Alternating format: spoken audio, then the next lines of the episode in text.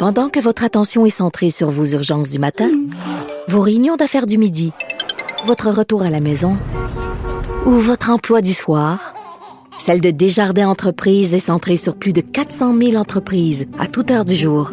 Grâce à notre connaissance des secteurs d'activité et à notre accompagnement spécialisé, nous aidons les entrepreneurs à relever chaque défi pour qu'ils puissent rester centrés sur ce qui compte, le développement de leur entreprise.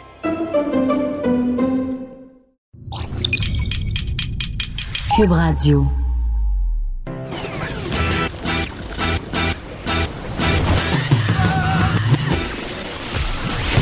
Pour elle, il n'y a jamais de mauvaise question.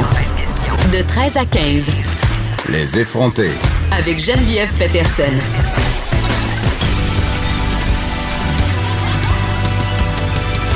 Cube Radio. Salut tout le monde, j'espère que vous allez bien. J'espère que vous avez fait comme moi, c'est-à-dire que peut-être vous êtes-vous rendu dans les parcs en fin de semaine puisqu'on a annoncé la réouverture euh, du moins euh, des modules de jeu graduellement, des piscines aussi publiques. C'était une méchante bonne nouvelle et moi je me suis rendue samedi là, dès que ça a sorti, les rubans jaunes euh, près de chez moi dans le parc ont été enlevés. Je me suis rendue avec les enfants et sérieusement, tu sais quand on parle des petites choses là, les petites choses qui font du bien. Tu sais, aller dans les modules au parc, tu prends ça pour acquis. là, ça faisait des semaines qu'on n'était pas allé, même des mois, parce qu'avant ça, euh, c'était l'hiver. Et vous dire le vent de liberté qui planait, c'était incroyable. C'était le fun de voir les enfants se retrouver. Évidemment, on garde nos distances. Évidemment, on traîne notre purelle pour se laver les mains avant de toucher au module et après les avoir touchés, on traîne sa gourde. Bref, le gros bon sens doit quand même triompher, mais vraiment, j'ai été contente de ce que j'ai vu et ça fait du bien. J'espère que vous n'allez pas hésiter à en profiter, euh, bien sûr, et je le répéterai jamais assez, en respectant les règles du gène. Si tout le monde fait la bonne affaire, on va pouvoir continuer à bénéficier de nos infrastructures publiques, des infrastructures qu'on paye avec nos sous quand même. Avant qu'on s'en aille euh, au point de presse, où sera Nathalie Roy, la ministre de la Culture? On annonce des investissements euh, majeurs aujourd'hui. Ce ne serait pas pour la vente de billets. On sait qu'on a perdu beaucoup d'argent dans ce secteur, mais vraiment, le milieu de la culture, et j'en suis euh, la première, je suis la première concernée. Là, on, a tous très hâte de savoir comment le plan de déconfinement de la culture va s'organiser. Est-ce qu'on va offrir de l'aide? Parce que j'ai tellement d'amis en théâtre, tellement d'amis qui tournent en ce moment, mais qui ne tournent plus depuis bien longtemps. J'ai euh, la réalisatrice de mon film Fabuleuse, Mélanie Charbonneau, qui est réalisatrice pour la pub, qui me racontait la semaine dernière que les tournages en publicité avaient pu reprendre, mais que c'était avec des mesures d'hygiène et des mesures de distanciation très, très drastiques. Qu'en sera-t-il pour les plateaux de fiction? Ça, eh bien, on verra bien ce qui nous sera annoncé tantôt par euh, Madame Roy. J'ai envie de vous parler avant qu'on y aille de ma nouvelle politique éditoriale sur les médias sociaux. Vous savez, je chronique dans le Journal de Montréal chaque vendredi dans le Journal de Québec et je reçois moult commentaires de gens qui ne sont pas d'accord avec mes chroniques ou avec moi. Jusque-là, zéro problème. Moi, j'adore ça, le débat. Je me sens vraiment pas euh, j'ai pas de problème avec les gens qui sont pas en accord avec moi. J'ai pas de problème avec le débat. J'adore discuter. J'adore aussi discuter avec des gens qui ont pas le même point de vue que moi. Tant que ces gens-là sont disposés à écouter le mien, hein, ça c'est quand même une nuance euh, importante. Mais euh, bref, j'ai pas vraiment euh, de soucis avec les gens qui ne partagent pas mes points de vue. Et vendredi dernier, je, je chroniquais sur cette fameuse pub retirée par Maxi, la pub avec Martin Matt qui a fait grand bruit. Et évidemment, ma position n'était pas la plus populaire. Moi, je la trouvais euh, grossophobe. Cette pub-là, beaucoup de gens m'ont écrit pour me dire qu'ils n'étaient pas d'accord avec moi et c'est bien correct. Sauf qu'à chaque fois que je chronique, j'ai euh, dans le paquet de commentaires et de emails qui parviennent jusqu'à moi des commentaires haineux, des commentaires violents, des commentaires à caractère sexuel. Ça, j'en ai énormément. Tu sais, je suis une mal baisée, va te faire fourrer, tu dois pas jouer souvent. C'est toutes ces affaires-là, là, j'en ai un char une barge. Et j'ai décidé que c'était assez. J'ai décidé que j'en avais ras la soupière de recevoir tout ça en message privé. Donc, je vous avertis, si vous m'écrivez un courriel ou un commentaire en privé violent, une menace à caractère sexuel, je vais, la je vais publier ce commentaire-là sur les médias sociaux avec vos noms. Et ce sera ça, et il n'y aura pas d'exception. Donc, arrêtez de m'envoyer des menaces, arrêtez de m'envoyer des propos cochons à caractère sexuel, arrêtez de me harceler, de m'intimider parce que vous devrez, vous devrez le faire à visage découvert et parce que je vais publier vos messages. Voilà. C'est fait. On s'installe tout de suite. Euh, je le vois sur les télévisions dans le studio pour le point de presse gouvernement Legault. On va aller rejoindre tout de suite euh, nos collègues d'LCN et on revient ensuite avec Vincent Dessureau pour analyser tout ça. Et du directeur national de santé publique, M. Horacio Arruda. Monsieur le Premier ministre, à vous la parole. Bonjour tout le monde. D'abord, le masque que je porte aujourd'hui, qui fait un petit peu un bec de canard, euh, c'est un masque qui est fabriqué par l'entreprise Mod Jet Set euh, une entreprise de Normand Panton. Donc, c'est fait à Montréal, c'est vendu dans plusieurs magasins au Québec. Donc, j'invite les Québécois à porter soit ce masque-là ou un autre, mais si vous êtes capable d'en acheter un au Québec, faites au Québec. C'est encore mieux. Comme vous le voyez aujourd'hui, en plus du docteur Arruda et de la ministre de la Santé, j'ai de la belle visite, la ministre de la Culture, qui a des belles nouvelles à nous annoncer. Je veux aussi saluer dans la salle, je crois la reconnaître, Sophie Préjean. Non, non, gardez votre masque, c'est correct. Donc, la présidente de l'Union des artistes. Yannick euh, Nézet-Séguin, notre grand chef d'orchestre. Et puis, on me dit aussi qu'il y a euh, Luc Fortin, président de la Guilde. Il est là. Donc, euh, des musiciens. Donc, on va y revenir tantôt. je veux d'abord dire un mot aux Québécois sur ce qui s'est passé aux États-Unis dans les derniers jours, la mort tragique de George Floyd. Euh, évidemment, on a tous été touchés. Là. Ceux qui ont vu euh, la vidéo, de voir le policier qui met son genou sur la gorge, le pauvre George Floyd qui qui implore de le laisser respirer, puis en plus d'autres policiers à côté qui font rien. Donc c'est vraiment choquant, révoltant.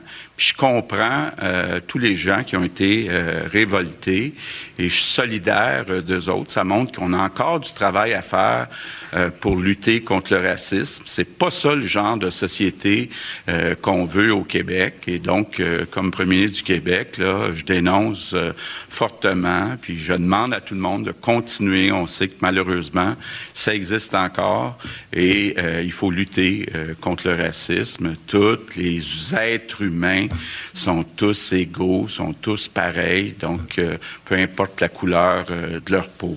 Donc, c'est important de le rappeler. Bon, je sais qu'il y a eu une manifestation hier à Montréal.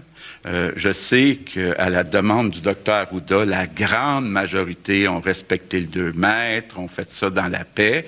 Malheureusement, qu'est-ce que quelques casseurs ont euh, brisé des vitrines, endommagé des commerces, volé des guitares, entre autres, on, a vu ça. Ça, c'est inacceptable. Donc, euh, euh, ce bout-là, là, peu importe qu'on soit choqué, je pense pas qu'on aide la cause en faisant ça. Je veux revenir, bien sûr, avant de parler de culture, sur la situation dans nos CHSLD. Bon, vous allez le voir, ça, demain ou dans les prochains jours, on va ouvrir les inscriptions. On le dit depuis euh, le début de la crise. On a, depuis plusieurs années, peu importe les partis politiques, là, on est tous un peu coupables, travaillé dans nos CHSLD avec environ 10 000 personnes euh, manquantes. 10 000. Euh, on les a compensés par des personnes pas nécessairement euh, formées, qui ont fait leur gros, gros euh, possible, je les remercie encore. Mais là, on va lancer à la mi-juin une formation de trois mois qui va être payée 740 dollars par semaine pendant la formation. Puis ensuite, les gens vont commencer à 49 000 dollars par année pour ceux qui vont travailler à temps plein. Donc, je lance un appel. Demain, on va euh, vous donner euh, probablement toutes les euh, adresses, les centres de formation professionnelle où les formations vont se donner. Ils vont se donner en partie dans les centres de formation professionnelle, puis en partie dans les CHSLD.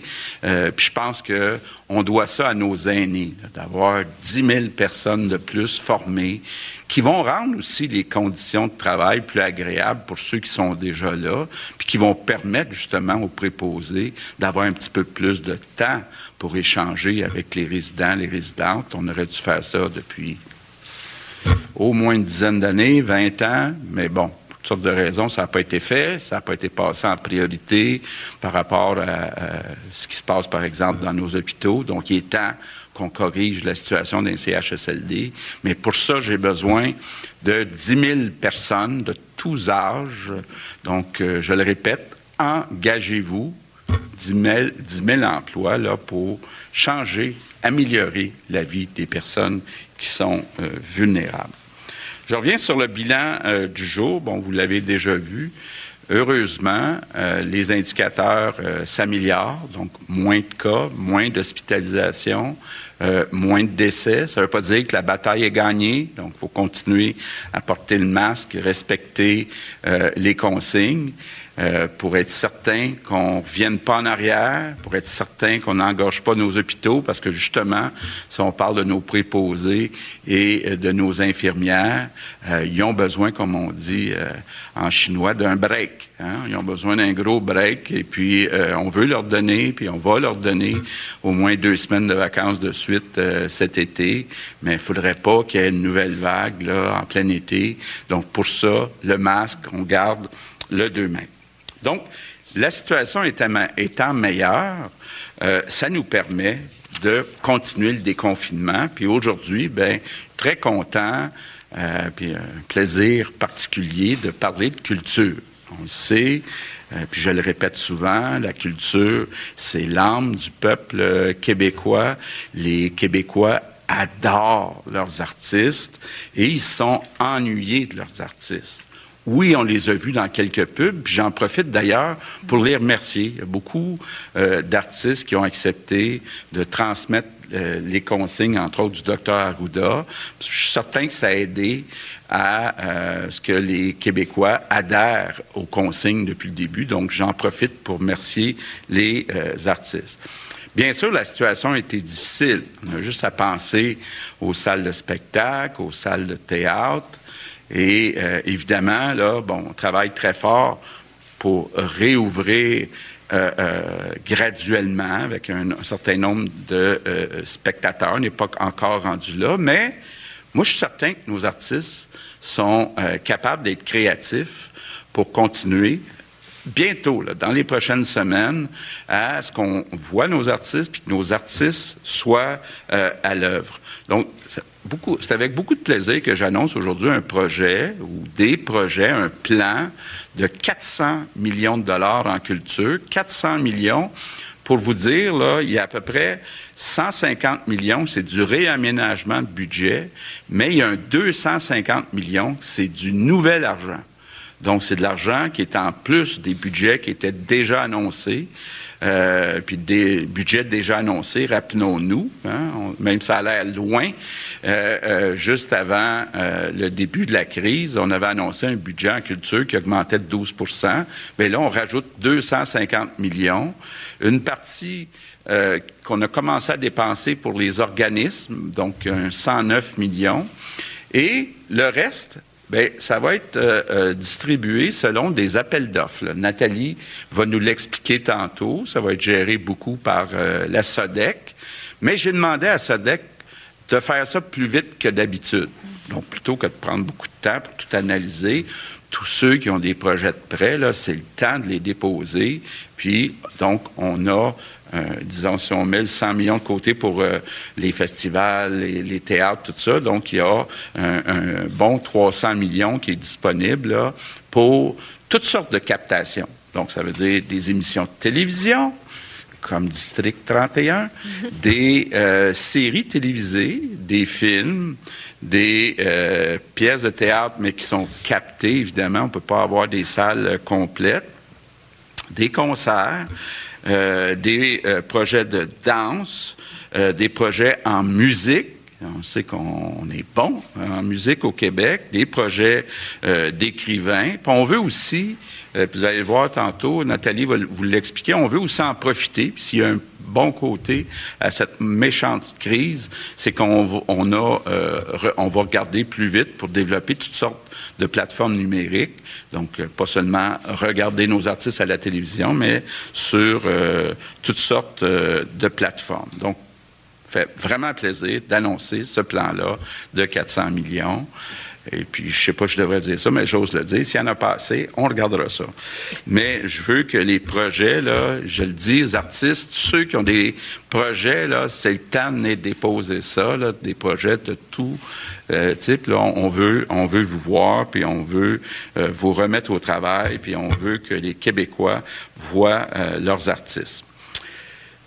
Les remerciements du jour, en terminant, c'est la semaine des personnes handicapées.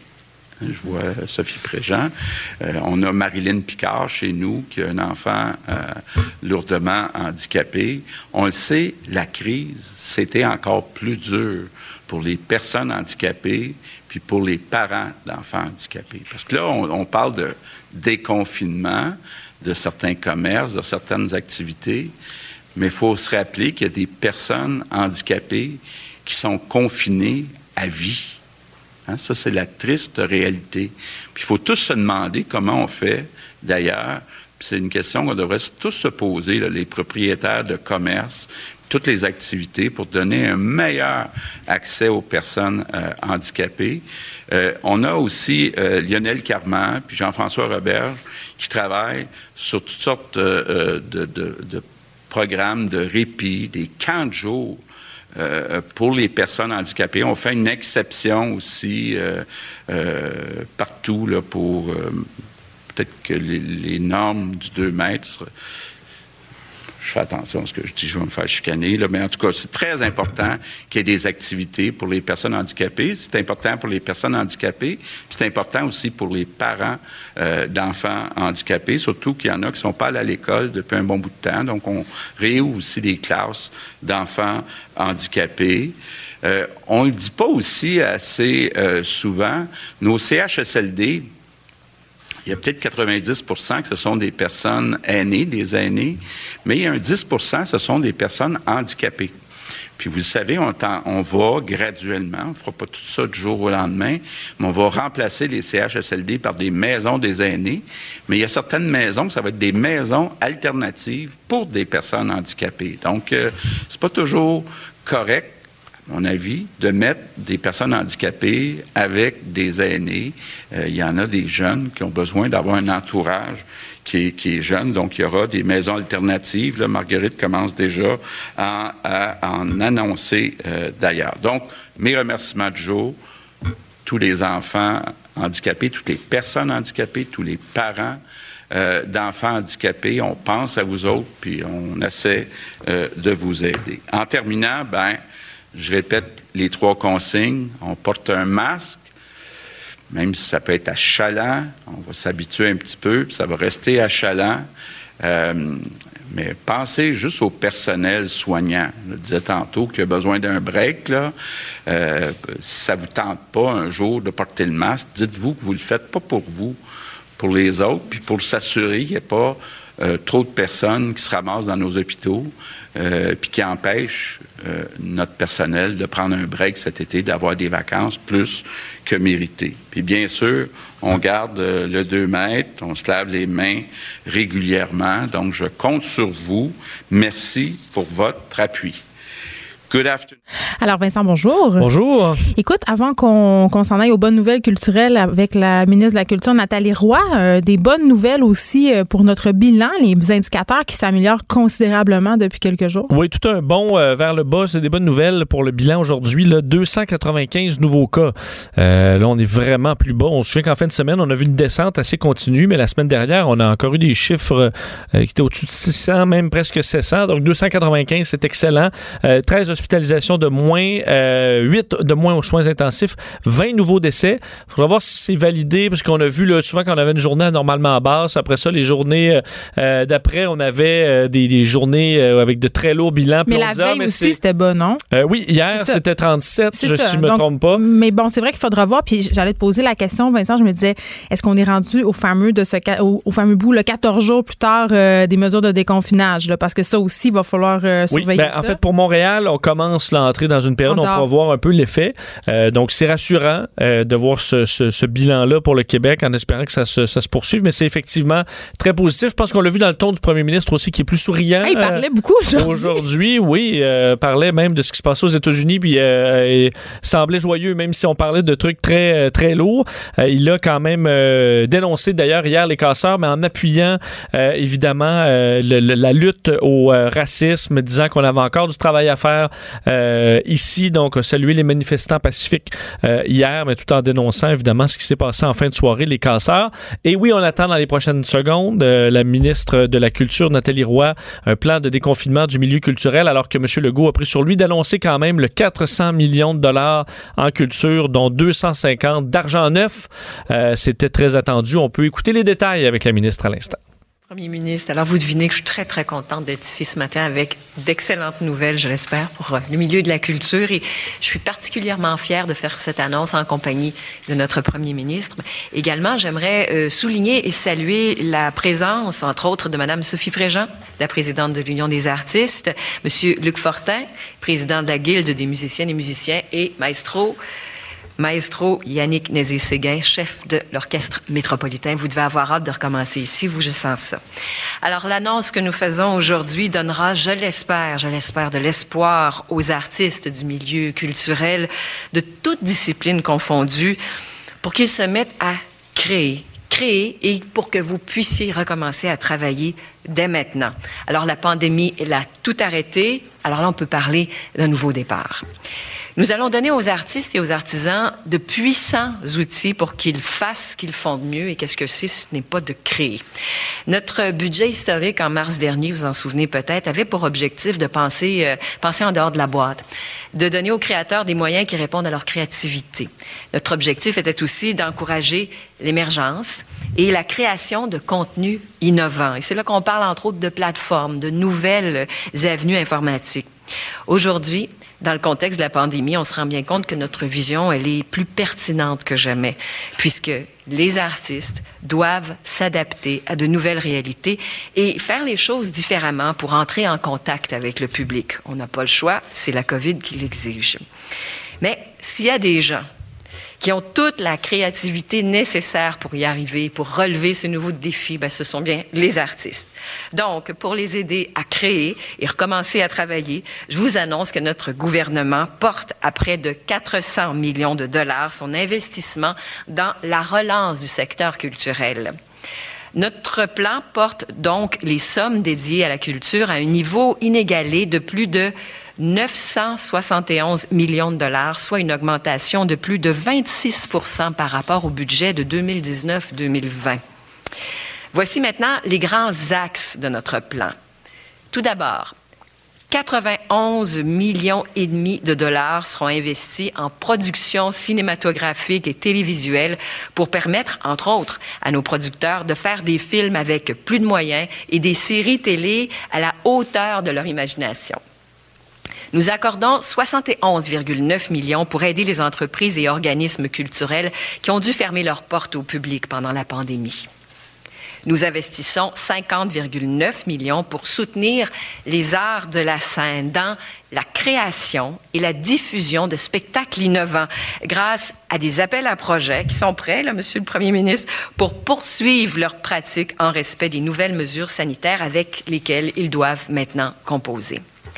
33 millions et demi de dollars iront à l'industrie de la musique et les artisans, ces artisans, pour qu'ils puissent, entre autres, relever les défis liés aux nouvelles habitudes d'écoute et, naturellement, les défis liés avec ces fameuses mesures sanitaires qui sont désormais imposées. Par ailleurs, comme nos artistes et nos écrivains ont souvent des statuts très précaires, notre plan comporte aussi une aide spécifique pour eux de 6 millions et demi de dollars afin de mieux rémunérer leurs œuvres. Une partie de cette enveloppe de 6 millions et demi sera d'ailleurs euh, dédiée à un fonds d'urgence et géré par l'Union des artistes et la Guilde des musiciennes et des musiciens. Pour ce qui est des festivals et des événements qui ont dû être annulés, on bonifie les aides existantes de 5,9 millions pour encourager la tenue d'événements en ligne, les programmes 100% québécois et les commandes d'œuvres originales présentées en première mondiale. De plus, on nous l'a demandé, il va de soi que nous investirons en publicité et en promotion pour relancer la culture québécoise. 13 millions de dollars. C'est important, on veut que les gens reviennent en salle. Par ailleurs, je vous rappelle qu'à la fin du mois de mars, et ça, ça a un petit peu passé dans le beurre, on l'a pas trop vu, mais nous avions consacré 59 millions de dollars en devancement de crédit aux organismes culturels. Ça veut dire que plus de 1000 organisations, des musées, des bibliothèques, des écoles en art, des théâtres et j'en passe, il y en avait 1000, ont déjà reçu six mois de liquidité. Toujours fin mars, nous avions aussi lancé un programme de 50 millions de dollars en prêt adapté aux entreprises culturelles leur permettant d'assurer un fonds de roulement à court terme. Je vous annonce donc que notre plan de relance ajoute un autre 50 millions de dollars à ce programme de prêt de la SODEC qui connaît une grande demande. Plusieurs entreprises culturelles y ont souscrit et ça les aide beaucoup pour passer à travers. Notre plan comporte aussi plusieurs autres mesures, des programmes et des appels à projets qui sont entièrement nouveaux. Alors, je vous invite à consulter euh, le site du ministère de la Culture et des Communications pour avoir tous les détails. Mais, Monsieur le Premier ministre, vous le disiez, ils sont prêts, ces appels à projets, ils sont prêts, ces programmes, vous avez des idées, vous êtes nos plus grands créateurs, votre créativité est reconnue partout sur la planète, alors postulez, souscrivez. L'argent est là pour vous payer pour créer en attendant de pouvoir revenir à la normale. Et comme ça peut prendre un petit bout de temps, on a mis de l'argent pour vous aider à y arriver. Maintenant, et comme je vous dis, le plan, il y a d'autres mesures, mais allez voir en détail, il y en a énormément. Là, on a d'autres bonnes nouvelles en ce qui concerne le décloisonnement en culture, parce que nous sommes toujours cloisonnés, ne l'oublions pas. Donc, je vous annonce que dès le 8 juin prochain. C'est l'industrie de la production audiovisuelle, de la pré-production à la post-production qui pourra reprendre ses activités toujours en tenant compte des mesures émises par la Direction de la santé publique et en se conformant au guide de la CNESST qui a été spécifiquement créé pour ce secteur. Et je voudrais en profiter, Monsieur le Premier ministre, pour euh, remercier à cette étape-ci Madame Préjean et Monsieur Fortin. Vous êtes ici, mais je veux vous remercier parce que ces guides-là, ils ont été élaborés par chaque secteur avec les représentants des secteurs à la demande euh, de ces artistes qui connaissent mieux que quiconque les aléas du métier. Donc, merci pour la collaboration parce que ça a bien été. Le guide est là et vous avez aussi bien relayé l'information jusqu'à vos membres et à vos membres, pardon, et c'est ce que nous vous demandions de faire. Alors, merci. L'information descend et là, j'invite tout de suite les gens à aller consulter le guide pour savoir comment ça va se passer sur les plateaux de tournage, à la télé et au cinéma. Par ailleurs, les travaux se poursuivent toujours avec les autorités de la santé publique et la CNESST pour la réouverture des autres secteurs en arrêt. Là, je pense particulièrement à celui des arts de la scène et de la diffusion. Alors, il y a toujours des travaux qui sont en cours. Tout ça fera l'objet d'une autre annonce, mais je peux vous dire que on est confiant, on est confiant, là je regarde le docteur Arruda, là, de pouvoir rouvrir les lieux de diffusion avant la fête nationale. Du moins, c'est ce qu'on espère. Hein. Évidemment, cette réouverture se fera avec un nombre restreint, de spectateurs, on le comprend bien, pour respecter la distanciation sociale. Euh, et tout ça se fera graduellement. Euh, quel sera le nombre de spectateurs qui pourront entrer dans une salle? Je l'ignore, la santé publique nous dira tout ça. Mais tous les détails et la date officielle de l'ouverture des salles feront l'objet d'une annonce distincte dans les prochains jours. Donc, vous comprenez qu'on attend le feu vert de la santé publique. Le guide n'est pas encore complété, mais ça ne devrait tarder. Alors, en terminant, le but des mesures de relance annoncées aujourd'hui, c'est pas compliqué, c'est de donner au milieu culturel son élan avec des outils très puissants qui l'aideront à redéployer sa créativité pour émouvoir et nous rendre fiers comme vous êtes tous capables de le faire. Je voudrais profiter de l'occasion, moi aussi, Monsieur le Premier ministre, pour remercier le milieu culturel et les artistes pour leur patience, leur grande patience, et le public aussi. Les artistes et les artisans du milieu culturel qui nous ont divertis et accompagnés durant ce grand confinement. Merci pour tout ce que vous avez fait et on a tellement hâte de vous revoir, de vous revoir en personne. On attend, on a hâte de vous voir. Alors, Bon, euh, gros plan. On ouais. est- on Ah, est- écoute, j'ai tellement d'affaires à dire. Là. Moi, je suis comme tirer, juste, là, ouvrez le micro, ouvrez le micro. Non, mais euh, gros, plan de relance annoncé, euh, évidemment, par Nathalie Roy. Et ça me fait rire quand on utilise, on dit, ah, on investit de l'argent pour relancer de la culture. Hey, on a besoin de cet argent-là depuis tellement longtemps. Est-ce que ça sera suffisant? C'est des gros montants qui sont annoncés aujourd'hui. C'est réjouissant, bien entendu. Reste à savoir qui et comment on pourra euh, bénéficier de cet argent. Mais quand même, euh, on investit des millions de dollars et ça dans plusieurs secteurs, Vincent. Oui, euh, c'est donc, on, en- a parlé un peu avant le détail, donc c'est 400 millions de dollars, deux- 150 qui étaient déjà euh, annoncés, qu'on réaménage, mais 250 millions d'argent neuf qu'on met dans l'industrie. Donc, rappelez que c'est 91 millions pour les productions cinéma-télé, 71 millions pour les organismes culturels, euh, 51 millions pour les arts de la scène, 33 millions pour la musique. Il y a de l'argent également pour un fonds d'urgence à l'UDA pour rémunérer euh, davantage les œuvres des artistes et des écrivains, Euh, des festivals également qui vont avoir euh, de l'aide pour à peu près 6 millions, de la pub également pour ramener les gens dans les salles pour euh, 13 millions. Et parlant des salles, parce qu'on a annoncé le décloisonnement de l'industrie tranquillement, le 8 juin étant la première date pour la reprise de la production audiovisuelle, donc des tournages et tout ça le 8 juin en respectant le guide de la CNSST.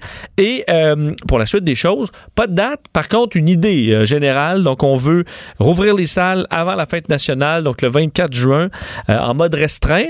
C'est quand même une bonne nouvelle. C'est ce que l'industrie voulait, avoir au moins une idée de pouvoir se préparer. Euh, Est-ce que j'ai quelque chose cet été ou j'en ai pas? Ben, il semble y avoir eu une bonne collaboration entre les différents syndicats d'artistes et le gouvernement. Et par rapport à ce fameux 91 millions, Vincent, qui va être investi dans l'industrie du film et de la télévision, j'ai envie de te dire qu'on en avait besoin. Et ça, depuis des années, les films au Québec qui sont sous-financés, littéralement, là, on parle de 5 millions, c'est un film, un budget à n'en plus, plus finir, c'est un très, très gros budget pour le Québec. Et, mais au niveau de la télé, et ça, c'est ce qui touche peut-être plus les gens, parce que, bon, euh, des films, c'est quelques-uns par année, mais pour les dramatiques qu'on voit, les fictions, les téléromans, les séries, il faut savoir qu'au Québec, depuis plusieurs années, il y a presque plus de séries lourdes qui se tournaient. Par série lourde, j'entends une série où on investit environ un million de dollars par épisode. Puis je sais que ça a l'air beaucoup, là. Quand on dit ça, ça a l'air énorme, mais un million de dollars Ouais. par Dans le épisode. temps, c'était la norme là, pour des séries Ah, qui, ont duré très longtemps au Québec, qu'on aimait, qui sont devenus cultes. là, Une même. série comme Game of Thrones, mettons, là, qui est HBO, je le sais, la télé payante, HBO ont des moyens qu'on n'a pas, mais on parle d'un coût par épisode, parfois qui monte jusqu'à 20 millions. Donc, un million, c'est pas grand-chose pour faire de la télévision. Ça a l'air énorme, mais depuis quelques années, on roule à 500 000 par émission. Et ça, c'est des grosses séries à gros budget. Souvent, on doit se contenter de peu. Puis, moi, je suis scénariste dans la vie, OK? Donc, quand il y a des coupures au budget, là, Oui. au scénario que ça, que ça joue parce que là, mettons, tu vas te faire dire Bon, ben là, Geneviève, il pourra pas pleuvoir dans ta scène, tu comprends, parce qu'il va falloir Mm. tourner à l'extérieur, puis c'est cher. Ou, par exemple, La déesse des mouches à feu, c'était mon film euh, qui est adapté de mon roman, c'est tellement un bel exemple. Tellement de gens m'ont écrit pour me dire Est-ce que vous allez venir tourner en région? Mais je veux dire, on est allé cinq jours en région, mais la vérité, c'est que sur 30 jours de tournage, personne n'a les moyens d'aller tourner en région. C'est bien trop cher. Donc, tu sais, à un moment donné, concrètement, ça a des vrais impacts sur euh, ce qu'on regarde dans l'écran. L'histoire qu'on Ah oui. raconte. Ça, puis, ça me fait beaucoup. euh, J'ai jumpé sur ma chaise quand Nathalie Roy a dit qu'il y avait de l'argent qui allait aller euh, pour mieux rémunérer les auteurs. J'ai bien hâte de voir ça, moi. Parce que quand on pense qu'un auteur fait environ 10% en moyenne là, sur le prix de vente de son livre, euh, c'est pas une terre en bois de bois. Donc, j'ai bien hâte de voir ça. Les gens vendent pas beaucoup de livres. Tu sais, au Québec, Vincent, un best-seller, c'est même pas 5000 exemplaires. hein. Effectivement. Est-ce que tu penses que les gens vivent riches avec leurs, écri- leurs écrivages? Non, je pense pas. Est-ce que ça pour certains, il y aura des livres qui vont sortir parce qu'il y en a qui auront profité du Ben, moi? confinement. C'est quand même quelque chose qui a un moment où, pour écrire, mais effectivement, au bout de ça, il faut que tu sois rémunéré. Puis ça, c'est pas toujours euh, Ben, évident. Puis, tu sais, créer quand t'es stressé avec l'argent, là. Tu sais, euh, écrire un livre ou écrire un film, quand, quand t'es payé pour le faire, c'est une chose, mais quand il faut que tu occupes un emploi à côté, il y a beaucoup d'écrivains qui sont profs au cégep, beaucoup de scénaristes qui enseignent aussi. Donc, ça devient, c'est pas tellement euh, favorable à la création de stresser sur comment tu Mm. vas payer ton hydro. Puis, tu sais, il parlait d'investir 13 millions en pub, ça a l'air beaucoup, tu sais. Puis, je sais qu'il y a du monde qui doivent se dire, Ben, on n'a pas besoin de faire, tu de, de faire de la pub pour. Mais oui, parce que pendant la pandémie, les artistes nous ont quand même habitués à la gratuité. Des nouvelles formes aussi qui se sont euh, développées de prestations. Je pense entre autres à Instagram. Je sais pas si tu as vu les lives d'Arnaud Soli, l'humoriste, à 9 h chaque soir. Oui. C'était très drôle. Ça marcherait pas à la télévision, ça marche seulement parce qu'on est sur Instagram. Mais si on nous répète depuis le début, il faut se réinventer, il faut se réinventer. Là, à un moment donné, il va, il va falloir aussi mettre l'épaule à la roue, donc ramener les gens et sortir de ce concept de gratuité. Donc, euh, des belles annonces quand même aujourd'hui. Elle le dit souvent, Madame Roy, qu'il était créatif, nos créateurs. Très créatif. Créatif, faut être créatif, faut se réinventer.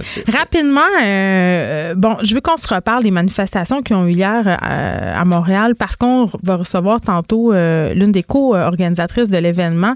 Juste pour faire un petit recap de ce qui s'est passé parce que ce qu'on a vu majoritairement, et je trouve ça un peu déplorable, c'est la casse qui a eu lieu après. Là. Oui, rappelez qu'il y a eu, bon, réaction de, de M. Legault tantôt qui dénonçait les casseurs. M. Trudeau également qui a dénoncé le, le, racisme, expliquant que ça existait également euh, chez nous, a lancé un message aux, jeunes Canadiens euh, noirs disant Je vous entends, euh, entre autres, et que les Canadiens ne toléreront pas l'injustice. Valérie Plante, la mairesse de Montréal également, qui a dit Manifester pour dénoncer le racisme, exiger que les choses changent est noble et nécessaire. Je ne peux que dénoncer les agissements des pilleurs qui ont saccagé les commerces et qui n'ont rien à voir avec cette manifestation pacifique. Parce qu'effectivement. Excuse-moi, là. Il y, ben, avait... il y avait plusieurs anarchistes blancs dans bien des cas qu'on voyait casser des vitres ou essayer d'incendier un édifice euh, hier au coin euh, Saint-Urbain, président Kennedy. Vous vous rappelez quand même que la manifestation là, démarrée aux, alentours de 17 h hier était tout à fait pacifique euh, jusqu'à pendant plusieurs heures. Donc, même on a pris une minute de silence qui était assez touchante. La foule qui s'est agenouillée, le poing en l'air. mais c'est plus tard où un petit groupe a rebroussé chemin pour retourner au quartier général du SPVM. ensuite, on était loin là, de la, de, du reste de la manifestation pacifique qui s'était dissipée. Et là, on a affronté les policiers euh, saccageant certains commerces. On a vu des vitrines qui ont volé en éclats, les fameux vols de guitares chez Steve Music qui ont été euh, beaucoup partagés sur les réseaux sociaux. Plusieurs, par contre, se sont fait arrêter. On parle au moins 11 arrestations, mais il y a, euh, le bilan devrait augmenter pour le, SPVM. D'ailleurs, qui, avec les images, parce que évidemment, tout le monde a un téléphone maintenant, les réseaux de nouvelles étaient là, des photographes, alors des visages, là, même les gens masqués qui avaient des guitares vont probablement se faire retracer par la police de Montréal. C'est pas une bonne idée d'essayer de vendre ses guitares sur Kijiji aujourd'hui. Je pense que je pense que non. Je pense que le, SPVM doit être euh, au travail à rechercher tout ce monde-là, en espérant que ça ne se reproduise pas évidemment. On te retrouve tantôt avec Mario. Pendant que votre attention est centrée sur cette voix qui vous parle ici, ou encore là, tout près ici, très loin là-bas. même très très loin. Celle de Desjardins Entreprises est centrée sur plus de 400 000 entreprises partout autour de vous. Depuis plus de 120 ans, nos équipes dédiées accompagnent les entrepreneurs d'ici à chaque étape pour qu'ils puissent rester centrés sur ce qui compte, la croissance de leur entreprise. Écrivaine, blogueuse, scénariste et animatrice. Geneviève Peterson, la Wonder Woman de Cube Radio. On se parle de la manifestation qu'il y a eu hier à Montréal pour protester contre le racisme et la brutalité policière en lien avec ce décès tragique de l'Américain George Floyd. Je parle tout de suite avec Stéphanie Germain, qui est membre de Woodstock et co-organisatrice de la manifestation de dimanche. Bonjour, Madame Germain. Bonjour. Écoutez, euh, j'ai envie euh, de savoir, euh, on en a discuté brièvement avec Vincent tout à l'heure, mon collaborateur. Comment ça s'est passé, la manifestation d'hier? Parce que pour ceux qui ont suivi ça distraitement sur les médias sociaux ou à la télévision, ce qui a retenu mm-hmm. l'attention beaucoup, c'est les images de casse, mais je trouve ça un peu déplorable parce que ça s'est bien passé, là, en général. Exactement, comme vous le dites, Geneviève, euh, premièrement, merci de, de, me recevoir et au nom de toutes les personnes qui ont organisé euh, la manifestation pacifique, donc Woodstock, tout le parle et Justice for Victims of Police Killing, euh, je vous dis merci de nous recevoir et l'événement s'est bien déroulé dans l'ensemble, comme vous l'avez mentionné en début d'émission. Nous, on venait poser une action pacifique, on venait passer un message et avoir les 25 000 personnes qui étaient présentes à Montréal c'est ça qu'il faut retenir, c'est la solidarité de tous les Montréalais, Montréalaises, mm. Québécois et Canadiens qui étaient présents ensemble hier pour dénoncer le racisme et l'impunité policière. Euh, avant qu'on se plonge dans ce sujet-là qui véritablement soulève l'indignation, euh, la mienne aussi, depuis quelques jours, euh, on voit ça aller aux États-Unis, puis c'est épouvantable. Qu'est-ce qui se déroule, la discussion aussi euh, qu'il y a autour de la situation du racisme, que ce soit là-bas ou ici. Hier, quand je voyais les images, puis j'avais la, discussion avec ma fille de 13 ans qui voulait aller manifester, euh, je me posais des questions sur la distanciation sociale. Je voyais beaucoup de manifestations, euh, de manifestants, pardon, porter des masques, mais je voyais beaucoup de gens qui étaient pas à deux mètres. Est-ce que vous y avez pensé à ça comme organisateur, à, la pandémie, je veux dire, à cet aspect-là? Ben, il y a deux choses. La première des choses, c'est qu'on s'attendait pas à voir autant de monde, pour dire la vérité. Et il y a beaucoup de personnes qui nous ont écrit pour dire qu'ils allaient nous soutenir en direct de la maison pour des raisons de santé. Donc, on aurait été beaucoup plus si ce n'était pas de la COVID-19. Mm. Et nous, c'est sûr et certain qu'on a pris les précautions dans la mesure du possible. Donc, on, avait une équipe qui était sur place qui donnait du désinfectant aux 20 minutes. On arrêtait même parfois la marche pour laisser les gens euh, prendre la distance et on distribuait des masques. Donc, pour cet aspect-là, je dois dire qu'on a fait notre travail. Après, c'est sûr que la distanciation était extrêmement difficile par moment parce qu'on était en grand nombre, mais je pense que les gens sont descendus dans la rue, ils ont pris le risque. Pourquoi? Hmm. Parce qu'en ce moment, il y a deux, il y a deux virus. Il y a la COVID-19 il y a un virus qui dure depuis trop longtemps et c'est le racisme. Mais on veut pas l'entendre, ça, Madame Germain. Quand, quand vous. Tu sais, je regardais beaucoup les réactions sur les médias sociaux, euh, puis on reviendra sur la fameuse casse, là. Mais, tu sais, ce qui se passe aux États-Unis dans la tête de bien des gens, puis j'ai vraiment l'impression que l'histoire de George Floyd a été la goutte euh, qui, heureusement, va faire euh, déborder le vase chez les Américains. Mais de notre côté, j'ai l'impression que les beaucoup de personnes, c'est peut-être une question de génération, éclairez-moi là-dessus, n'ont pas l'impression qu'ici, ça se passe comme ça, n'ont pas l'impression que du racisme systémique, il y en a ici, qu'il y en a de la brutalité policière. On a l'impression que c'est un problème américain, que ça ne nous concerne pas. Oui, ben c'est ça. C'est très, euh, très dommage en fait parce que j'ai l'impression qu'on a qu'on a la mémoire courte parfois et euh, qu'on qu'on se dit qu'on que ça va bien ici. Mais je dois dire que déjà en tant que personne noire, la la euh, toute la question d'impunité, tout le profilage, on, l'a vécu. Puis je pense que les anecdotes personnelles, c'est plus le temps d'en parler parce que c'est quelque chose qui est, qui est dans les statistiques. Toutes les personnes qui ne nous croient pas, allez voir les statistiques Canada, allez voir les, euh, les recherches. Il y a quelques mois, si vous vous souvenez, euh, Geneviève, il y a une recherche qui est sortie qui a dit que les personnes noires, les personnes arabes et les personnes autochtones étaient trois à cinq fois susceptibles, plus susceptibles de se faire interpeller par le service du SPVM. Donc, ces histoires-là, c'est plus des anecdotes, c'est plus des cas isolés, c'est des cas qui arrivent à Repentigny, à Montréal-Nord, qui arrivent partout au Québec. Et encore cette semaine, il y a une jeune femme qui est décédée à Toronto des suites d'une intervention. Et j'inviterai aussi les gens à aller sur le site Internet de la CRAP la coalition contre la répression et les abus policiers. Vous allez voir la liste des personnes qui sont soit décédées suite à des interventions, interventions policières, des personnes qui sont décédées d'un suicide suite à des interventions policières, mm. et la liste est longue. Je vous dis, en regardant la liste, là, vous allez passer des jours et des nuits. Puis, vous savez, Madame Germain, on n'aime pas ça, euh, se regarder le nombril, là, faire de l'introspection, c'est toujours euh, plus difficile que se mettre la tête dans le sable puis dire ça me concerne pas. Personne n'aime ça, dire je suis raciste. Puis je suis sûre, absolument certaine, euh, que beaucoup de monde, euh, s'il faisait une introspection, se dirait ben voyons, moi je suis pas raciste, nanana. Mais en même temps, il y a quelque chose qui s'appelle le racisme systémique. Puis c'est ça dont vous venez de parler, c'est cette espèce de, de biais qu'on a collectif sur les personnes noires ou les personnes qui viennent d'autres communautés aussi, là. Exactement. Donc, c'est sûr qu'il y a deux choses. Il y a le racisme ordinaire et il y a le racisme systémique. Puis, encore une fois, lorsque nous, on ouvre la télé, puis qu'on voit des exemples comme George Floyd, qui a été la goutte qui a fait déborder le vase, mais ces exemples-là, il y en a tellement, on ne veut plus être des statistiques. La vie des personnes noires, elle vaut plus que ça. On ne veut plus être des faits divers. Vous trouvez pas ça redondant? Je sais que vous, vous êtes une, vous êtes une journaliste, mais si vous regardez euh, vos collègues journalistes qui, qui font le travail depuis 20 ans, 15 ans avant vous, je pense qu'ils vont poser encore les mêmes questions. Nous, Imaginez-vous, vous posez les mêmes questions, mais nous, on vit les mêmes situations.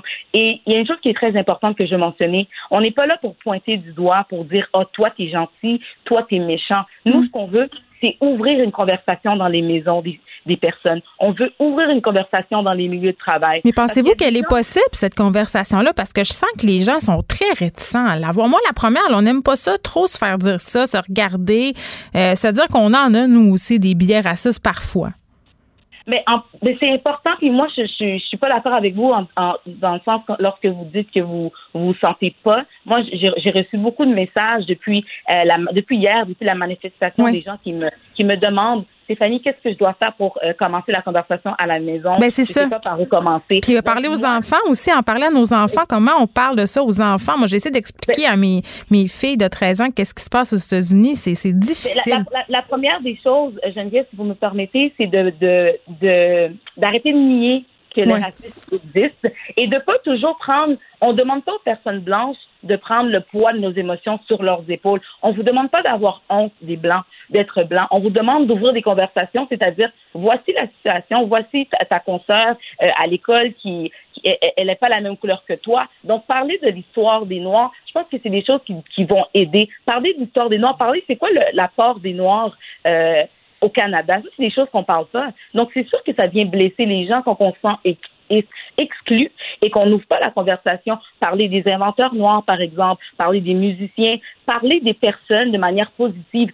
Nous, ça va nous aider aussi dans notre lutte. Plus qu'on va voir des personnes qui nous ressemblent à la télévision, plus que le changement va se faire, puis ça va être naturel. J'ai l'impression qu'à chaque fois qu'on veut parler des personnes noires, c'est tout le temps justement quand il y a du racisme, quand il y a du profilage. Il faudrait qu'on change notre narrative en tant que Ben, c'est un peu la façon aussi dont couvre, euh, dont les médias couvrent la réalité autochtone. C'est toujours des messages négatifs qui sont associés. C'est vrai que ça, ça fait partie du problème.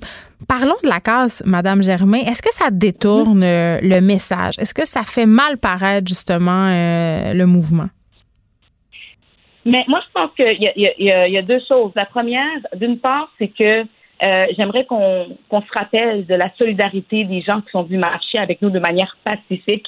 Et la deuxième des choses, c'est que malheureusement, dans tout mouvement, dans toute manifestation, dans toute marche, là, parce qu'il y a toujours une partie des gens qui vont profiter pour faire de la casse, mais ça ne représente pas l'ensemble des personnes qui étaient présents pour dénoncer euh, le racisme systémique, le racisme ordinaire et pour dénoncer l'impunité policière. J'aimerais que, en tant que média, vous avez cette responsabilité-là. Vous avez un micro, vous pouvez, vous aussi, dans la manière de véhiculer les messages, de dire regardez l'action qui a été qui a été prise, dire regardez les beaux, les, les, les, les belles personnes qui se sont rassemblées. Il y avait des noirs, des blancs, des jeunes, des moins jeunes. On était tous ensemble pour la même cause. Et moi, ça, j'ai trouvé ça beau. J'ai trouvé qu'on a marqué l'histoire. Bien sûr, il y a eu de la casse. Mais à un certain moment donné, en tant qu'organisateur, on peut pas porter toute cette, cette charge, charge-là sur nos épaules. En même temps, pardon. je pense que les médias l'ont couvert, la manifestation, mais ils ont aussi couvert la casse. C'est leur travail. Oui, absolu- absolument. Mais moi, je tiens à dire que c'est des choses qui sont qui c'est- on dirait que c'est presque inévitable, mais la violence que les personnes euh, noires, que les personnes autochtones subissent au quotidien, elle fait, elle fait mal. Parce qu'à la fin de la journée, il y a des personnes qui sont mortes. Et ça, il faut se le rappeler. On veut plus voir des gens mourir. Je pense qu'il y a, je pense qu'il y a moyen de faire des interventions sans que on enlève une vie à quelqu'un. Et c'est ça que je veux qu'on qu'on se rappelle. Oui, il y a de la casse, mais il y a des vies perdues aussi.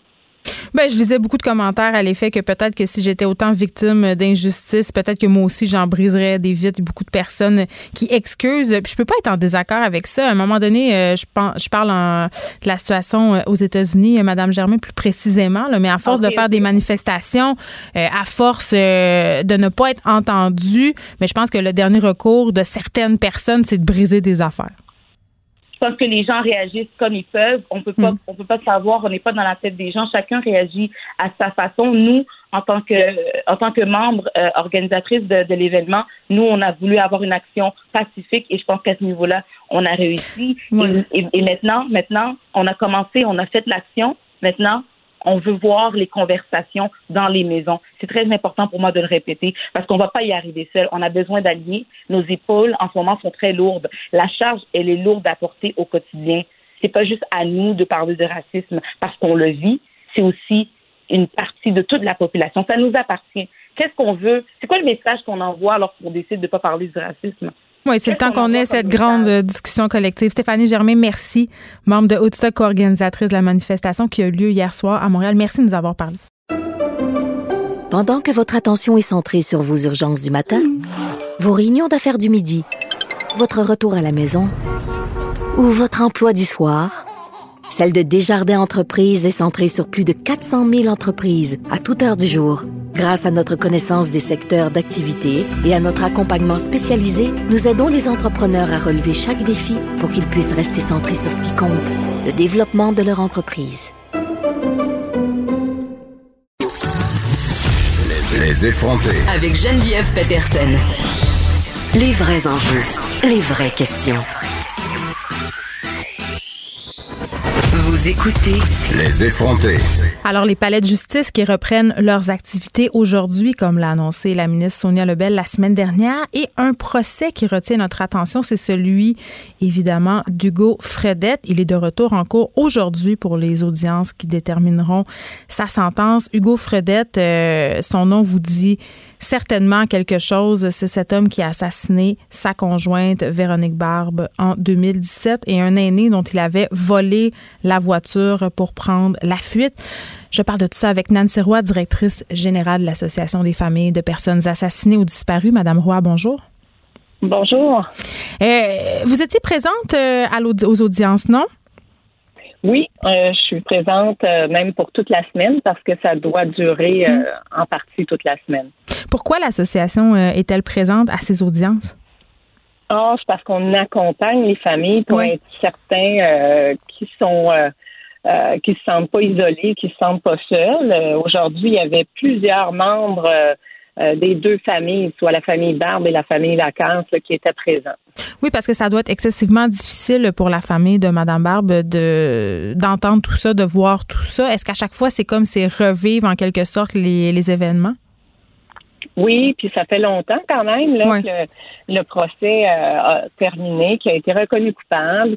Euh, vous savez, c'est majeur par contre que ce qui se passe euh, avec ce procès-là, parce que euh, c'est comme si un message clair était lancé en disant on n'en veut plus de sentence bonbon. Euh, on demande que euh, les accusés soient reconnus et soient tenus responsables pour les vies qu'ils ont volées.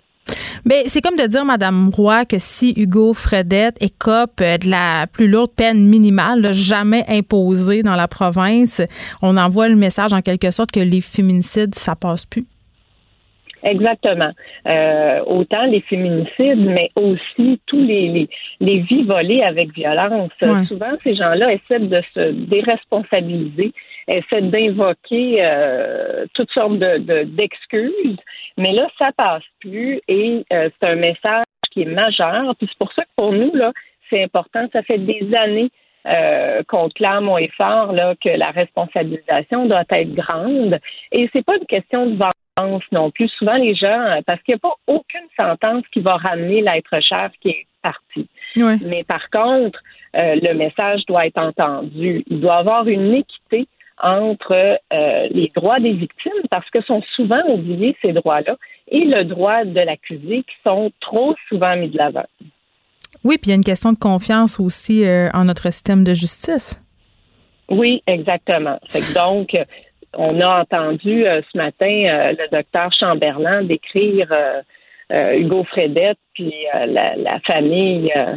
C'était difficile pour la famille ce matin. Mais justement, vous l'avez rencontré, vous, Hugo Fredette, dans le cadre de la réalisation d'un documentaire sur Cédrica Provencher. Il est comment, cet homme-là? Euh, ben, cet homme-là était euh, tel que docteur euh, Chamberlain le décrit. Il était euh, assez impulsif. Il était une, perso- une personnalité quand même assez pas agressive, mais dans ses mots, disons qu'on sentait une certaine détermination d'obtenir ce qu'il veut. Euh, nous, on l'a rencontré à travers euh, pour le documentaire de Cédrica Provencher, mais on a vite coupé les liens avec lui. Malheureusement, euh, il est arrivé ce drame-là, mais euh, qui a volé deux vies, mais il a volé plus que deux vies parce que les membres de la famille, puis tous les, les, les, euh, les témoins de ce drame-là, malheureusement, sont sentencés à perpétuité, eux autres, de ne pas avoir avec eux la personne proche, de ne pas vivre avec ces personnes-là, parce que Hugo en a euh, décidé autrement. Euh, je voyais un article ce matin dans la presse qui me fait sourciller. Euh, on rapportait en fait qu'Hugo Fredette euh, jasait un peu avant son audience et parlait de comment ça se passait sa vie en prison. Il aurait dit j'ai empêché trois combats dans mon secteur euh, et aurait confié de quelle façon il aurait évité une, euh, une volée en fait au meurtrier euh, Eustache Galési. On se rappelle, là, Galési, c'est quand même le récidiviste qui a assassiné Marilyn Lévesque dans une chambre d'hôtel de Québec cette année. Quand vous voyez des choses comme ça, des propos comme ça rapportés par un média, comment ça vous fait sentir? Et j'imagine que les familles, la famille des victimes, de la victime et des victimes a dû quand même voir ça aller aussi, là? Ben, c'est sûr que ça démontre à quel point il est narcissique, à quel point il est centré sur lui-même. Hmm. Euh, sauf que nous, ce qu'on veut pas, c'est qu'il se retrouve dans la rue, qu'il ait une admissibilité à une libération conditionnelle au bout de 15 ans, au bout de 20 ans. Ce qu'on veut, c'est qu'il soit responsable et qu'il euh, assume là, toute la, la, euh, la lourdeur du geste qu'il a posé. Puis vous n'avez pas l'impression que c'est le cas en ce moment? Ah, ben on l'espère parce qu'on espère que le juge, la juge plutôt va entendre les revendications de la couronne et va emmener euh, la justice vers euh, vers ce, chemin-là de responsabilisation, puis des, des sentences plus sévères. Des sentences bonbons, là, ça donne euh, ça donne un mauvais message, puis ça enlève l'équité pour toutes ces familles-là de, de pas tourner la page parce qu'on tourne jamais la page, mais de peut-être euh, euh, vivre leur deuil. Euh, un apaisement, peut-être, peut-être un. Oui, c'est un bon mot. C'est exactement ça parce que c'est difficile pour ces familles-là, tant aussi longtemps qu'ils n'ont pas le sentiment que justice a été rendue. Hmm. Ils peuvent pas vivre cet apaisement-là, ils peuvent pas vivre leur deuil. Donc, on va attendre de savoir euh, à quelle sentence va s'exposer Hugo Fredette. Je rappelle qu'à ce jour, c'est le tueur de la mosquée de Québec euh, qui purge la plus longue peine minimale imposée à un meurtrier, soit 40 ans. Hugo Fredette, euh, quand même, on parle peut-être de 50 ans. Ça créera, certes, jurisprudence, comme on dit Nancy Roy. Merci, directrice générale de l'Association des familles de personnes assassinées ou disparues. Merci à vous. Au revoir. Pendant que votre attention est centrée sur vos urgences du matin, vos réunions d'affaires du midi, votre retour à la maison ou votre emploi du soir, celle de Desjardins Entreprises est centrée sur plus de 400 000 entreprises à toute heure du jour. Grâce à notre connaissance des secteurs d'activité et à notre accompagnement spécialisé, nous aidons les entrepreneurs à relever chaque défi pour qu'ils puissent rester centrés sur ce qui compte, le développement de leur entreprise. Écrivaine, Blogueuse. scénariste et animatrice. Geneviève Peterson. La Wonder Woman de Cube Radio. Il comme toutes sortes de petits sujets qui passent en dessous du radar euh, ces temps-ci. Évidemment, mon petit sujet est ironique euh, parce que, bon, euh, notre attention est tournée vers ce qui se passe aux États-Unis, vers la COVID-19 aussi. Mais on avait déjà parlé il y a quelque temps à une personne qui faisait le ménage des rivières, d'une rivière en particulier, d'une petite municipalité de Québec, là, sortait des pneus et tout ça. Puis je me disais, mon Dieu, est-ce que vraiment en 2019, parce que c'était en 2019 qu'on en avait parlé, on est encore rendu là? Eh bien, ça a l'air que oui, parce qu'on apprend qu'environ 70 des, des municipalités pardon, du Québec polluent les rivières euh, avec des eaux usées. Et ça, euh, ce sont euh, des données recueillies par l'organisme Fondation Rivière. Je parle tout de suite avec son président Alain Salazius. Bonjour, Monsieur Salazius. Bonjour. Écoutez, on aurait euh, tendance à penser euh, qu'en 2020, avec tout ce qu'on sait sur la crise environnementale, la crise sur les changements climatiques, les municipalités se feraient plus proactives, si on veut, dans la protection euh, des écosystèmes des rivières. Mais à voir vos données, on dirait que je me trompe. Eh bien, euh, effectivement, il y, a, il y, a, place à beaucoup, à, beaucoup d'améliorations. On est au mois de juin, c'est le mois de l'eau. C'est pour ça qu'on on profite de, mm. de, l'opportunité de, de, mettre l'eau sur la, la place publique. Ce dossier-là qui est peu connu parce que ça se passe sous nos yeux. On, c'est des, des, effets qui sont pas toujours perceptibles. Là. Donc, euh, effectivement, il y a 70 des, des, des de, de, des, installations qui sont déficientes, qui devraient être améliorées. Donc, il faut quand même comprendre que c'est euh, plus la contamination est plus ou moins importante, dépendamment des événements. Là. Il y a hmm. des endroits où ce sont de petites améliorations, il y a d'autres endroits où c'est beaucoup plus important. Donc, c'est tout à relatif. Hein? oui, mais en même temps, donnez-moi des exemples concrets. Qu'est-ce qui pollue l'eau? Comment? Euh, dans quelle mesure? Ben, regardez, par exemple, euh, dans la région de Montréal, il y a des, des grandes villes comme Longueuil, Repentigny, où le, le, système de désinfection de l'eau devrait être amélioré. Il n'y a aucune, euh, il y a aucune désinfection qui se fait. Mm. À Montréal, ils sont en démarche depuis, je pense, dix ans pour installer un système d'ozonation à la sortie de l'usine c'est l'investissement le plus important qui devrait être fait. Il y a des, il y a des délais beaucoup trop importants. Mais maintenant, Repentigny, Longueuil, il n'y a pas de démarche. Le, ministère n'incite euh, aucunement. Il demande un, il y a un échéancier qui est prévu en 2030. Hein, c'est comme ça, la réglementation, il prévoit 2020, 2030, puis même 2040 avant que des, des améliorations soient apportées au système d'assainissement. Fait que nous, on est en désaccord avec cette façon de faire. Ce qu'on demande, c'est que le, le gouvernement euh, incite les villes, oblige les villes à aller le plus rapidement possible, tout en étant raisonnable dans les, les actions à poser, des gestes à poser. Mais on, on veut de l'action. En fait, on est sur pause. Là, on est, on, hein, on est habitué au Québec sur pause. On sait c'est quoi, mais on est sur pause depuis six ans. Ben, euh, c'est ça, moi, moi c'est ça qui me jette en bas de ma chaise, euh, M. Saladus, parce que euh, au niveau de l'Organisation mondiale de la santé, on parlait du risque majeur de la pandémie, mais on parle aussi, et ça depuis plusieurs années, euh, d'une crise de l'eau potable, et ça à travers le monde. Donc, quand vous me dites, on le sait, on le sait depuis quelques années, on, on fait pas grand-chose, euh, tu never forget le Flushgate dans la région de Montréal, mais l'habitude qu'ont les villes de déverser leurs eaux usées dans les rivières, ça date pas d'hier. Et est-ce qu'il va falloir qu'on se fasse face, si on veut, à des événements comme ceux de la ville de Flint aux États-Unis où les, euh, la population a été empoisonnée par l'eau carrément pour qu'on bouge? Beaucoup de sujets. Euh, Il faut, faut comprendre ici les systèmes. Je ne veux pas être alarmiste là, concernant l'eau potable. Il y a des systèmes, des usines de filtration qui sont pour la plupart bien équipées. Il y en a d'autres qui le sont moins, qui devraient l'être davantage. Mais c'est certain qu'il faut réduire les, les, les contaminants, les rejets d'eau usée. Les niveaux de traitement doivent être euh, augmentés. Euh, par exemple, il y a les, les systèmes d'ozonation, de désinfection. Il y a des, des municipalités, des villes qui. euh, il y a une liste hein, sur le site du ministère de l'Environnement. Il y a une liste depuis plusieurs années, une liste dans laquelle les municipalités, le nom des municipalités est écrit, comme quoi ils doivent améliorer leur système. Mais le ministère de l'Environnement leur permet. Il y a un délai de grâce là infini. C'est-à-dire que la, même si la liste, la, cette liste-là est disponible et connue depuis dix ans, il n'y a aucun incitatif du ministère. Il y a- le ministère de l'Environnement ne demande pas à ces villes-là d'aller de l'avant. Mais avez-vous interpellé euh, Benoît Charret à, dans, à, à Oui. cet effet? Bon, Oui, là? ils sont, ils sont tous interpellés. Ben, pas Ben- Benoît Charette. On est en communication avec le cabinet, oui. Mm.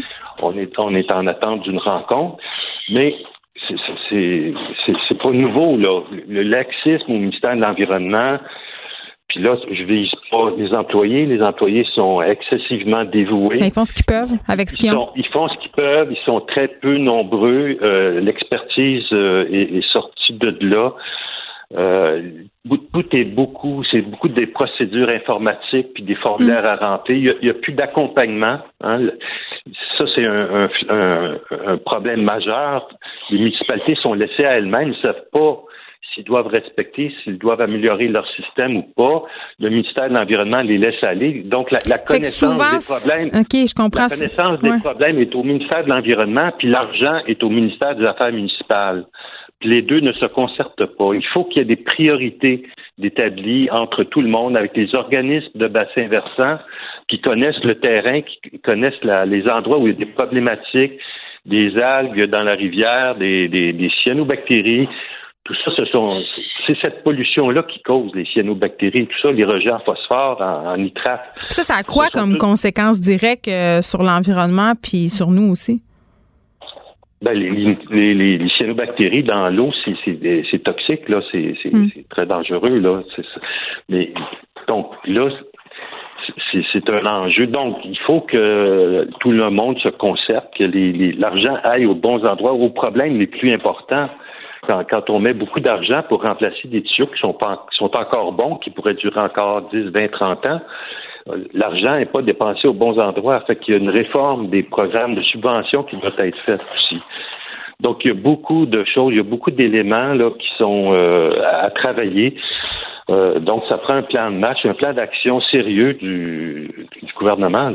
Très bien, Alain Saladius, président de la Fondation Rivière. 70% des municipalités du Québec polluent toujours les rivières de la province avec des eaux usées selon les données recueillies par la Fondation. Merci beaucoup de nous avoir parlé. Euh, je ne sais pas si vous regardez euh, peut-être la télé en ce moment euh, en nous écoutant. il y a le frère de George Floyd, Terrence Floyd, pardon, qui s'adresse à la foule aux États-Unis, appelle au calme. Et donc, ça se passe en direct. Avant qu'on s'en aille en la pause, on a beaucoup parlé de pub hein, la semaine dernière. Je continue. On dirait que j'aime ça. Peut-être un peu mettre le feu. Mais en fait, je voulais vous parler du garage. Vous connaissez la chaîne Le Garage. C'est une chaîne de boutiques très, très populaire, notamment au niveau des adolescentes. En tout cas, moi, ma fille, quand on veut une carte cadeau pour aller magasiner quelque part, c'est souvent au garage que ça se passe. Et bon, à quelques reprises, la chaîne fait l'objet de critiques par rapport à ces campagnes de publicité qui sont euh, souvent assez osées, frises avec, si on veut, la soft porn, là, quand même. N'ayons pas peur euh, des mots. C'est quand même un peu ça. Et euh, j'aurais eu tendance à penser que le garage avait appris qu'il y a même eu un mouvement de boycott à une certaine époque. Je crois que c'était l'an dernier. Il y avait plusieurs consommatrices, pas des parents, des jeunes consommatrices, des adolescentes qui s'étaient alliées pour dire écoutez, moi, je ne vais plus là au garage. Nous présente euh, des filles comme c'était des morceaux de viande. Je vais aller ailleurs. Et d'ailleurs, ma fille ne voulait plus fréquenter ce magasin. Mais vous savez, là où il y a de la femme et de l'homme, il y a de l'hommerie et de la femmerie. Mais euh, c'est ça. Donc, elle a oublié, puis elle y retourne parce que les vêtements sont beaux, puis sont pas chers. Qu'est-ce que tu veux que je te dise? Mais là, le garage euh, sévit à nouveau avec une campagne de publicité parce qu'il y a un item qui est très, très populaire dans ce magasin-là, et ce sont les jeans. OK? Le fameux pantalon de Denain qui vraiment ne se démode pas et c'est très très cher, surtout quand on est une ado, d'aller se payer un Levi's à 120 dollars ou autre brand de jeans à la mode. Donc euh, souvent les jeunes filles se tournent et les parents hein, qui ont à cœur leur portefeuille se tournent vers le garage parce qu'il y a un grand choix. Et là, bon, il y a cette campagne euh, pour faire la promotion du Denain au garage, cette campagne qui s'appelle Denain à perte de vue. Et là, c'est ma collègue Maude Boutet qui a attiré mon attention sur le visuel de la campagne. Je vous le décris, là, vous irez voir sur le site Internet du garage. Euh, ce qu'on voit, en fait, là, si vous êtes familier avec TikTok et Instagram, c'est une jeune fille donc qui, euh, qui fait le mannequin pour la marque. Là. Je sais pas si c'est une mannequin qu'on connaît. Euh, c'est pas très important dans l'histoire. On la voit, elle est vêtue d'une petite camisole noire et d'un jeans serré, déchiré.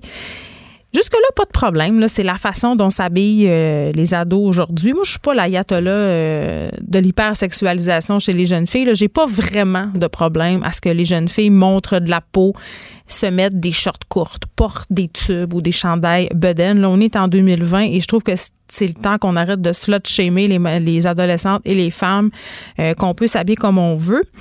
Là où j'ai un problème, c'est peut-être plus dans l'attitude euh, de la personne qui fait le mannequin dans la campagne. Et c'est quand je dis la personne, c'est pas le mannequin. On lui a demandé de faire ça, elle s'est exécutée. Là, je veux pas jeter le blâme sur elle. Mais vraiment, on a une attitude euh, un peu pornographique, vraiment pour reprendre l'imaginaire, la façon de faire sur les vidéos TikTok, qui est le réseau social où à la base on faisait du lip sync sur des chansons, mais qui est vite devenu un réseau social où les gens euh, faisaient des danses assez lascives, s'habillaient sexy. Bref, moi j'ai jamais vu autant de peau que sur TikTok parce que j'ai un compte pour euh, checker mes filles aller, pour un peu les surveiller, euh, qui émettent aussi Instagram, là, beaucoup euh, l'imagerie des influenceuses, c'est-à-dire très, très sexy, des positions provocantes. Et vraiment, on a l'impression que la jeune fille, dans la campagne de pub, va se déshabiller. Vraiment, là, on a une série de photos et c'est comme si les photos allaient ensemble. C'est comme si on avait défait les images d'une vidéo et qu'on avait une série qui crée une continuité et ça nous amène possiblement à ce que cette jeune fille-là euh, se déshabille. Et sur une photo en particulier, on la voit même dans une position où on suggère qu'elle serait en train, mettons, d'ajuster sa caméra, ce qui fait aussi penser à des cam girls, c'est-à-dire ces filles euh, qui se dévêtissent pour de l'argent sur Internet. Et vraiment, je me demande c'est quoi le message que le, que le garage veut envoyer avec cette campagne-là? Tu sais, je comprends là, qu'on veut vendre le jeans d'une façon sexy. J'ai pas de problème avec ça, là, à ce que on soit sexy dans la vie, mais quand tu t'adresses à une clientèle qui a majoritairement 14-15 ans, je sais pas si c'est la meilleure façon. Eh, tu sais, il y a la vie privée, il y a ce qui se passe sur Instagram et sur TikTok, et il y a le message que tu veux envoyer comme marque, il y a le positionnement que tu veux avoir euh, comme marque. Et vraiment, je vais, je vais vous dire un truc que ma mère me disait quand j'étais petite et qui pour moi fait encore beaucoup de sens. Et je le répète par ailleurs à mes enfants. C'est pas s'habiller sexy le problème, c'est tout est dans l'attitude. Je veux dire, si euh, tu mets, si tu portes une camisole très courte avec un, un jeans serré, c'est pas grave. Si tu mets des photos de toi, les jambes écartées sur Instagram, ben ça envoie un certain message. Après ça, on peut questionner les, les réactions à ce type de message-là parce que on va se le dire, c'est pas parce qu'une fille met des photos d'elle sur Internet sexy qu'elle doit s'attendre à recevoir des cochonneries. C'est pas ça que je dis. Mais comme marque, comme marque qui s'adresse à des adolescentes, je trouve que c'est un bien drôle de message à envoyer. Et j'ai envie de dire aussi que s'habiller sexy, c'est pas une obligation. Et c'est peut-être là où j'ai un problème quand c'est rendu que nos adolescentes n'ont plus d'autre choix. Parce que, tu sais, il y a le confort aussi. Puis moi, c'est toujours comme ça que j'essaie de vendre ça à mes filles. C'est en leur parlant de confort et non en disant, mais là, si tu t'habilles comme une petite putain, attends-toi pas à ce que les gens, ça arrive, tu siffles pas, puis te regardent pas, puis regarde qu'est-ce qui va t'arriver, puis si tu te ramasses là, de... non. Moi, j'essaie de leur parler de confort, j'essaie de leur parler de confiance en elles et j'essaie de leur parler des raisons pour lesquelles elles veulent s'habiller comme ça. Et vraiment, j'avais fait l'exercice, euh, je pense que ça fait deux étés avec ma fille la plus vieille, de chercher une paire de shorts qui, arrivait qui arrivait pas euh, ras la fesse. Hein? Tu sais, euh, la nouvelle mode des hot pants, là, on voit le petit gros de fesse, c'est bien cute sur le bord d'une plage. Pour aller à l'école, un peu moins. Et c'est pas parce qu'on veut pas attirer l'attention des pauvres garçons qui savent pas se contrôler. Là. C'est juste parce qu'on n'est pas bien là-dedans. Ça te rentre dans le Qu'est-ce que tu veux je te dise? Donc, on n'en voulait pas des shorts qui rentrent dans le C'était impossible à trouver. On avait fait tous les magasins, on a fini par commander un short pour femme trop grand qu'elle portait avec une ceinture parce qu'elle était tout simplement pas à l'aise. Donc vraiment, moi, je me questionne euh, de la part euh, de cette marque-là, de la part du garage. On dirait qu'ils n'apprennent pas de leurs erreurs. Et quand on va lire les commentaires sur les médias sociaux sous la campagne de pub, oui, on trouve des parents qui sont choqués. le festival de la Madame Sainte-Nitouche, outré, c'est, tout ça se passe. Là.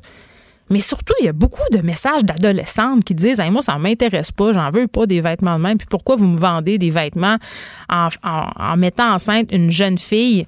Euh, dans ces positions-là? on se rappelle aussi que c'était eux qui étaient à la base de cette campagne de pub. On avait trois amis qui revenaient. Il y en avait une qui avait l'air bien gelée, sa MDMA, puis ses autres amis qui la soutenaient. toujours un peu. très, très discutable. Très, très discutable. Je pense qu'on pourrait aller ailleurs. De même. On pourrait aller ailleurs. Tu sais, la la fille qui revient puis qui a l'air d'avoir un look simili comme ça, ça s'était fait violer, là, je dirais qu'on n'a pas besoin de ça. Pendant que votre attention est centrée sur cette voix qui vous parle ici, ou encore là, tout près ici, très loin là-bas, ou même très, très loin, Celle de Desjardins Entreprises est centrée sur plus de 400 000 entreprises partout autour de vous. Depuis plus de 120 ans, nos équipes dédiées accompagnent les entrepreneurs d'ici à chaque étape pour qu'ils puissent rester centrés sur ce qui compte, la croissance de leur entreprise. Les, effronter. Avec Geneviève Peterson. Les vrais enjeux, les vraies questions. Vous écoutez Les effronter. Bon, là, je vous ai parlé euh, du fait d'aller s'acheter ou pas des jeans euh, au garage, mais la prochaine étape, c'est d'aller se faire faire les ongles, d'aller se faire faire des soins de face de femme. Je dis ça, mais il y a beaucoup d'hommes qui font des soins esthétiques aussi. Mais n'empêche, le déconfinement franchit une nouvelle étape avec l'ouverture aujourd'hui d'une dizaine de services, euh, dont les soins esthétiques en dehors hein, de la CMM, parce que pour nous, il faudra attendre jusqu'au 15 juin. Et il y a plusieurs propriétaires de salons d'esthétique, de salons de coiffure aussi, qui croient que les exigences pour la réouverture ben, sont démesurées et vont être un peu impossibles à tenir euh, en tenant compte, entre autres, d'une logique de rentabilité. On en a déjà parlé ici avec David Damour, qui est coiffeur. Parlons maintenant euh, avec quelqu'un du monde de l'esthétique, Lisanne Daou, Lisanne, pardon, esthéticienne, propriétaire du salon Concept Dermo Esthétique. Bonjour, Madame Daou. Bonjour, comment allez-vous? Écoutez, ça va bien. Puis je sais, ça a l'air super superficiel à dire, mais je pense qu'on avait bien hâte à cette réouverture euh, des choses un peu féfées de la vie. Exactement. Nous aussi, on est heureux, heureux et heureuses de reprendre nos activités. Euh, puis même le ministre Boulay a été clair à ce, à ce sujet-là, hein, puis a affirmé que nous étions euh, essentiels, puis un baume pour la santé psychologique des gens. Donc, Ben, qu'on est bien entendu. Ben oui, parce que tu sais, quand on se sent bien, euh, c'est plus facile d'avoir une bonne santé mentale. Les deux sont liés bien, bien. Souvent, là, comment ça se passe? Comment vous avez passé au travers des derniers mois? J'imagine qu'il y avait beaucoup de choses à penser pour cette réouverture-là, là, justement. Oui, on a attendu là jusqu'à la dernière minute. En fait, euh, ça a sorti officiellement la semaine dernière ou au plus tard, là, deux semaines là, au niveau des recommandations. Mais tu sais, à quel prix? Ben c'est ça, parce que euh, qu'est-ce qu'on vous demande, euh, puis comment ça va se jouer dans le concret, ça a l'air quand même d'être assez compliqué. Là. Ah, c'est c'est digne de- des salles opératoires euh, en milieu hospitalier. C'est quelque chose. En même temps, vous êtes d'en face du monde, Madame Daou, là, ça. ça Oui, aussi. OK. ah oui, mais euh, sachez qu'on est habitué avec la sepsie. Moi, je travaille, moi en tout cas pour ma part, je travaille avec des gants, un masque pour mes soins visage, euh, lunettes euh, quand on fait de la technique euh, depuis des années. Là, on est formé en asepsie. Mais euh, ceci étant dit, c'est les autres mesures en plus qui, qui sont euh, Mais oh c'est mon quoi? C'est épique. Ah ben tout la le réaménagement, euh, que ce soit euh, au niveau euh, plexiglas partout, le changement de, de- d'équipement entre chaque patient. Quand, quand je parle d'équipement, là, je parle des sarraux, je parle euh, tout- c'est pas accessible. On, c'est en pénurie présentement. Donc, euh, où trouver l'équipement? Non, mais c'est cher Euh, aussi. évident. Si vous devez acheter ça en quantité, ça augmente C'est votre, vos coûts un- d'opération. Exactement. Un masque N95 qu'on payait à l'époque 1 ou 2 dollars, c'est rendu 10 dollars. faut le facturer, ça, à nos clientes. Oui, les prix Euh, vont augmenter, c'est ça que vous me dites, là, dans le fond. C'est nous qui vont Ben, se faire refiler la facture au final. Ben en fait, euh, on, tout le monde paye pour ça. Hein. C'est tous les domaines, que ce soit en restauration, tout le monde va devoir euh, justement pallier à cette augmentation-là. Euh, c'est tout du jetable en plus, donc c'est beaucoup beaucoup d'argent, puis c'est dur à trouver. Donc comment on va s'organiser? Euh, À court terme, on a de l'équipement, mais à long terme, combien de temps ça va durer Tout ça, j'ai aucune idée, aucune aucune idée. Puis en même temps, il faut, faut penser un moment donné, je pense, là, euh, à la rentabilité de cette affaire-là. Est-ce que ça va être viable pour certains commerces de demeurer ouverts? euh, parce que si on peut faire moins de clients, si on a des coûts plus élevés, à un moment donné, euh, on s'enfonce? Exactement, c'est une roue, hein. Donc, euh, augmentation de l'équipement qui va coûter plus cher, diminution de personnel parce qu'ils doivent pas se croiser, on doit pas, on doit tout réorganiser nos horaires. Donc, diminution de personnel, diminution de clients, euh, diminution de rentabilité. Puis, il faut pas oublier qu'on a un trimestre dans notre euh, dans notre année fiscale là, qui qui est Qui n'a rien là. Exactement. Donc, on veut veut pas, on a une perte euh, d'exercice considérable. En même temps, de la clientèle, là, vous allez en avoir un char puis une barge.